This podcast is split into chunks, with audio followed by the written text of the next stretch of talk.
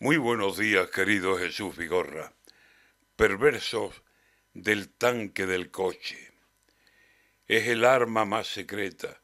Un solo tanque y él solo gana de sobra la guerra. No son los tanques que España envió a Ucrania, armas viejas con más moho que eficacia, que con un desguace sueñan. Tanques leopard, pobres míos, que a gatos si acaso llegan que se miran el cañón y raramente se acuerdan qué pinta ese tubo ahí, para qué sirve esa pieza, si es para los proyectiles o es acaso chimenea horizontal que no sabe dónde perdió la candela. No, no, el, tanque que yo digo no va buscando pelea, ni va asustando a la gente circulando con cadenas.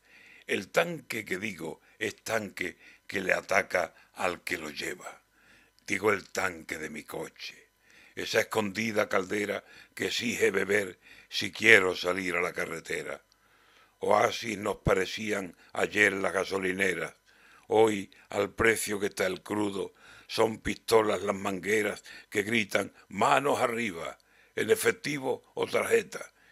Y dígame usted, mi amigo, ese tanque, ¿quién lo llena? Si lo que hasta el tanque vaya va a faltar en la despensa.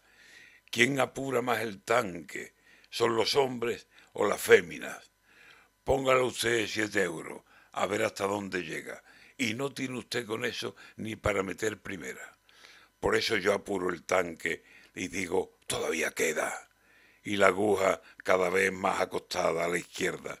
Y circulo en marchas cortas, no acelero, y si hay cuesta hacia abajo, punto muerto y a circular por la inercia.